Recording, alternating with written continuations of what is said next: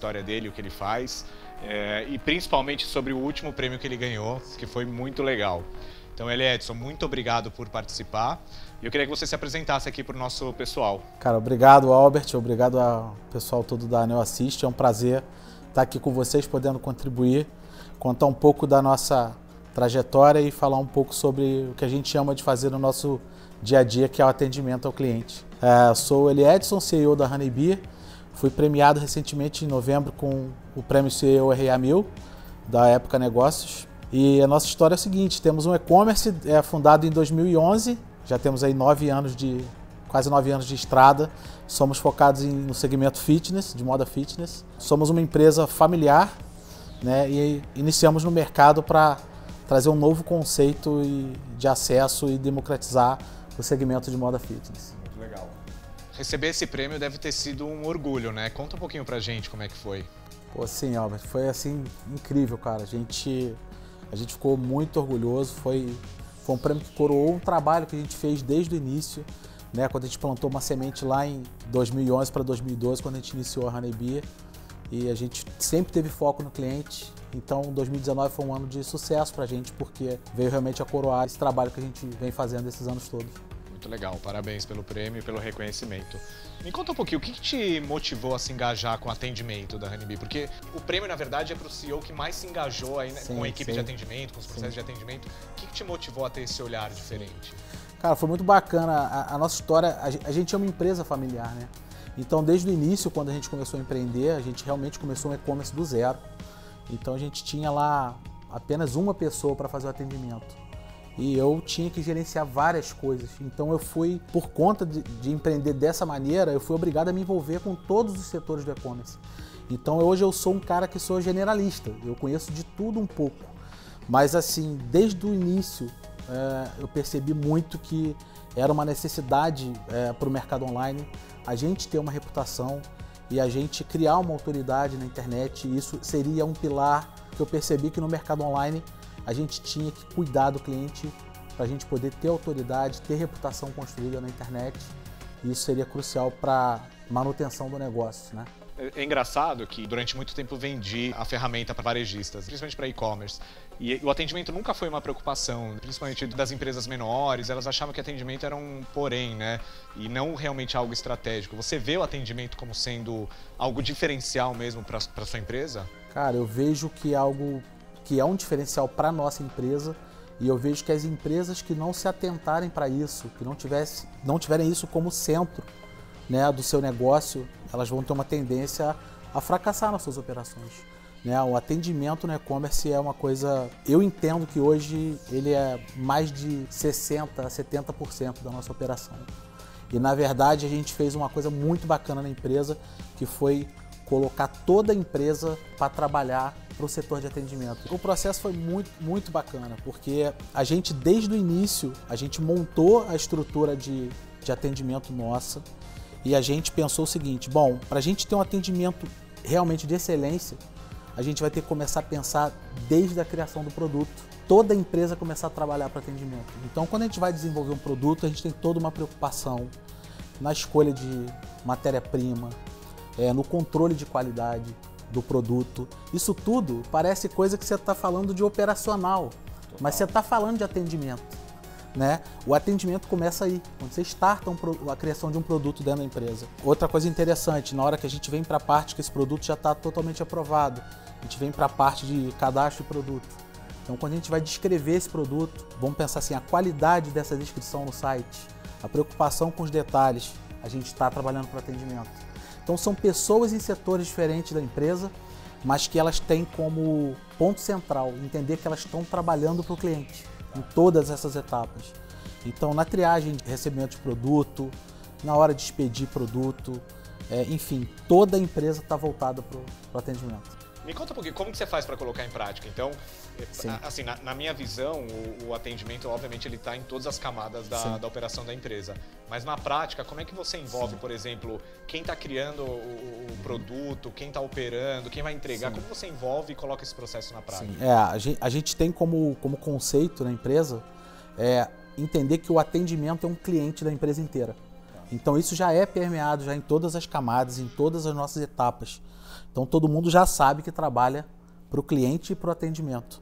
Na prática, o que a gente faz? Cara, a gente tem é, reuniões semanais com esse time todo e a gente vem fazendo um trabalho muito forte na parte de encantar essas pessoas que trabalham para a gente, na parte de encantar esses operadores. Por quê? É, se o cliente, se, esses, se essas pessoas que trabalham para a gente, elas não estão envolvidas no propósito da empresa, não estão envolvidas em entender o, qual que é a responsabilidade que o atendimento tem, eles dificilmente vão encantar o seu cliente final. Então a gente tem, tá, a gente tem tido essa preocupação de estar tá cuidando é, do, do nosso pessoal. Tá. Né? Vou te, então, vou te, fazer uma pergunta que vai parecer estranha, mas eu sim. já explico o porquê. O seu time de atendimento ele fica escondido embaixo da escada, numa sala sem ar-condicionado, ou ele está bem localizado? Não. E como é que funciona? Cara, na verdade, nossa, a nossa sala de atendimento ela está na frente logo quando você entra na empresa. Uma outra coisa muito importante que a gente faz no dia a dia, quando a gente fez o projeto, a gente foi para essa sede nova que a gente está, é, foi um negócio muito legal, porque quando a gente montou o projeto todo, todos os setores da empresa eles tinham uma sala. Mas eu não tinha sala. E eu acho que isso foi um, foi um grande diferencial. Eu, na verdade, eu trabalho hoje dentro da sala de reunião. A sala de reunião não fica trancada e ela fica muito próxima do atendimento. Então, eu que estou na frente da operação ali, eu, eu sou muito acessível. E outro, outro ponto muito bacana de falar é o seguinte: você falou de coisas práticas para atendimento. A gente tem uma verba, o time todo de atendimento eles têm uma verba, que essa verba é uma verba de encantamento de cliente. São é uma verba que eles têm financeira para eles tomarem decisões com total autonomia para surpreender o cliente, para resolver situações que às vezes podem fugir do, da normalidade. E sem interferência nenhuma de vocês. Sem interferência nenhuma. A gente considera isso é, até no nosso negócio como uma verba de marketing. Tá. Porque a gente entende que a gente está investindo no cliente. E assim, é, elas usam. E quando elas não usam o tanto que, que, que elas têm ali de, de limite, a gente faz reuniões para entender por que vocês não estão usando isso aqui. Acho que essa, essa é uma das dicas mais legais e que a gente vem já falando há pelo menos uns vou, vou chutar abaixo aqui, mas há uns 18 meses, é, de dar autonomia e empoderar o time de atendimento. Então, quando você dá autonomia e empodera, automaticamente aquela pessoa que está atendendo ela se sente responsável para resolver o problema do cliente ou da cliente. É, e é muito importante em alguns casos, como ele, ele Edson falou, algumas coisas fogem do controle, né? Então, Sim. eventualmente essa verba que você dá para o operador, para o atendente, para a pessoa que está ali no front, vai fazer com que ela tenha sensibilidade de entender os casos mais críticos Isso. e propor Exato. alguma ação para recompensar, pra, enfim, para de alguma forma não, não, fazer com que a cliente passe por um estresse tão grande Exato. por conta de algum problema que foge do controle, que é normal. Né? Exato. Porque você vai entender, né? Se a gente coloca, se a gente monta uma operação de atendimento onde tudo tem que ser é, reportado o tempo inteiro, não que a gente não tenha controle dessa verba, mas a gente facilita isso, né? Para poder a coisa fluir realmente, não ter muito entrave. É, a gente entende que quando o cliente tem uma experiência negativa é, com a gente, seja por, pelo que for, porque a gente trabalha com muitos serviços terceirizados. Né?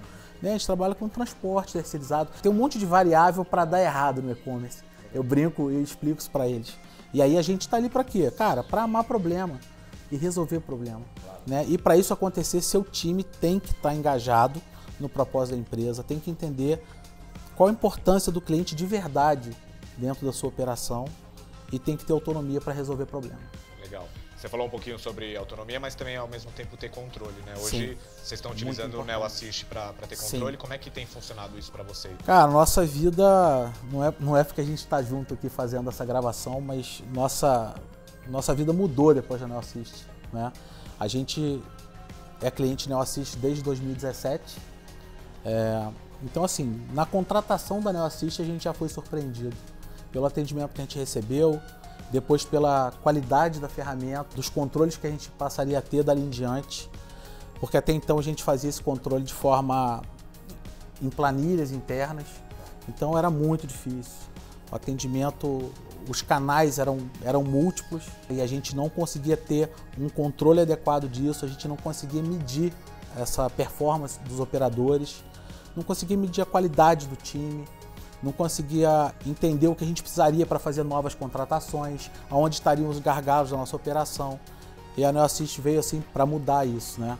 Hoje, cara, a gente conseguiu depois de 2017, a gente conseguiu, com, com a plataforma de vocês, ter uma estabilidade no nosso atendimento, uma agilidade muito grande no atendimento e consistência de atendimento.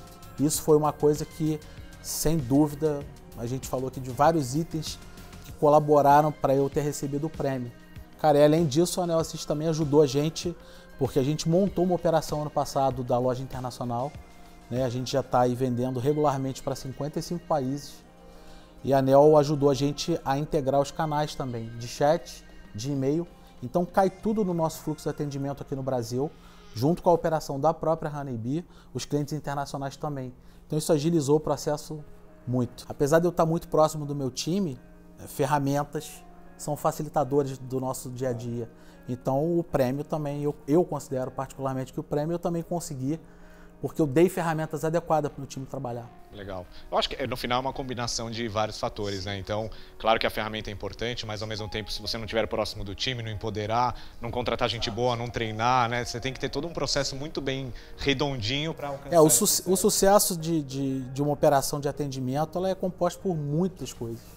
Mas eu acho que você ter ferramentas de CRM boas, você ter isso tudo controlado, poder ter relatórios é, isso tudo facilita muito a nossa vida. Muito legal. Quais foram os resultados práticos aí que você teve é, desde que você começou realmente a perceber a importância do atendimento? O que, que você viu na prática aí funcionando? Cara, na prática a gente tinha um fluxo anteriormente muito maior de chat e de e-mail, por exemplo, e isso era um gargalo na nossa operação muito grande. A gente conseguiu baixar muito o nosso tempo de atendimento. Hoje a gente tem um tempo de chat muito, muito baixo é, não tenho aqui o número para te passar exato, mas enfim, o fluxo, a coisa fluiu, entendeu? A gente na prática consegue hoje atender aí em torno de por ano a gente recebe aí 35 a 40 mil é, e-mails. E a gente tem um, fluxo de chat também de de aproximadamente isso, de 25 a 30 mil. Acho que um negócio bacana de falar, a qualidade da nossa última Black Friday, por exemplo, foi muito perceptível, sabe? Todas as ações que a gente tomou e, e o quanto que a Neo Assist ajudou para o cliente que chega até a gente hoje ser um cliente de mais qualidade. A gente tinha muito problema de atendimento. A gente, apesar de fazer um bom trabalho, a gente não conseguia finalizar isso da maneira adequada. A gente, isso comprometia muito o nosso tempo de operação, de atendimento. Então, eu acho que na prática foi isso que a gente fez. Você me contou um número agora há pouco da, é, do múltiplo que vocês venderam a mais do que um dia normal. Sim. Não sei se você pode abrir esse número aqui pra Sim, gente também. Cara, gente, a, na, na, última sexta-feira da Black Friday a gente chegou a faturar 15 vezes o valor que a gente fatura num dia normal. 15 vezes. E a gente teve assim um crescimento muito exponencial, que foi 40% comparado a 2018. Acho que a média, a média do e-commerce nacional ficou em 21, então a gente quase conseguiu alcançar o dobro de crescimento na. Puxando para cima na, o número, Na né? última sexta, Maravilha. puxando para cima. Muito bom. Só que tem um detalhe importante: o nosso número de atendimento nesse período ele foi menor do que o de 2018, tá. mesmo com esse aumento de venda.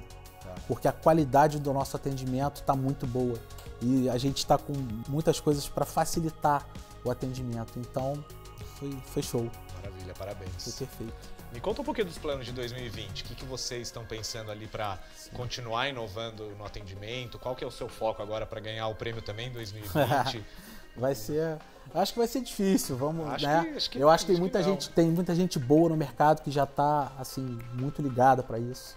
Acho que 2020 vai ser um ano importante para muitas empresas amadurecerem, ficarem atentas a isso está cada vez mais popular, que o atendimento é algo importante mas eu acho que eu, alguns CEOs estão dando mais, mais valor a isso e enxergando isso uma, né, com mais verdade para dentro da sua operação. E 2020 a gente espera, cara, é, continuar evoluindo né, esse atendimento de maneira que a gente consiga canalizar também a parte de rede social. Isso é uma coisa importante na nossa operação. Né? A gente tem tido muita interação através das redes sociais e a gente precisa investir em 2020 nessa área, trazer esses canais todos juntos, a gente conseguir melhorar o atendimento. Vocês têm enxergado uma tendência nesses sim, canais? uma tendência muito Tá. forte, muito, muito forte. As redes sociais, para os negócios hoje, elas viraram um ponto muito importante do atendimento. E o cliente, o cliente brasileiro já é ansioso por natureza. E dependendo do canal que ele entra, ele quer a velocidade daquele canal. Apesar de ser, isso já é bastante difundido, mas isso está tá assim numa velocidade incrível. E é o que acontece, no meu ponto de vista, por exemplo, o Instagram, por exemplo, é a, é a nova televisão. E a televisão vai virar o, o rádio. E o rádio tá virando televisão, É. tá ficando tudo. Então tá, então assim o fluxo, a gente percebeu um fluxo, por exemplo, a- através do Instagram muito forte. Então a gente vai ter que juntos buscar uma solução para o Instagram em 2020. É um grande desafio que a gente tem. Legal. A gente já tem um módulo, a gente vai Sim. depois integrar também. Pra gente finalizar, Edson, eu queria que você desse algumas dicas aí para o nosso público que está assistindo e principalmente para os CEOs que estão assistindo, Sim. de como se tornar um CEO RA1000 também. Sim. Cara, eu acho que a principal dica que eu tenho para dar é você estar realmente engajado com o seu time de atendimento. É você estar no dia a dia da operação. A gente leva isso lá muito a sério. Eu me dedico, eu dedico várias horas do meu dia com muita constância a estar junto do meu time de atendimento. Então a dica que eu quero te dar para você ter a possibilidade de ser um CEO RA1000 é você de fato encantar os seus operadores, encantar as pessoas que estão na frente da sua operação, ter muito cuidado na contratação de quem você põe na frente da sua operação. A frente da sua operação é uma parte muito, muito sensível do e-commerce. Então, e de- na, na verdade de uma maneira geral, né? nem só do e-commerce, né? Estou falando mais do e-commerce porque é meu, meu segmento. Mas não coloca qualquer um na frente da sua operação, não economiza em tecnologia para te ajudar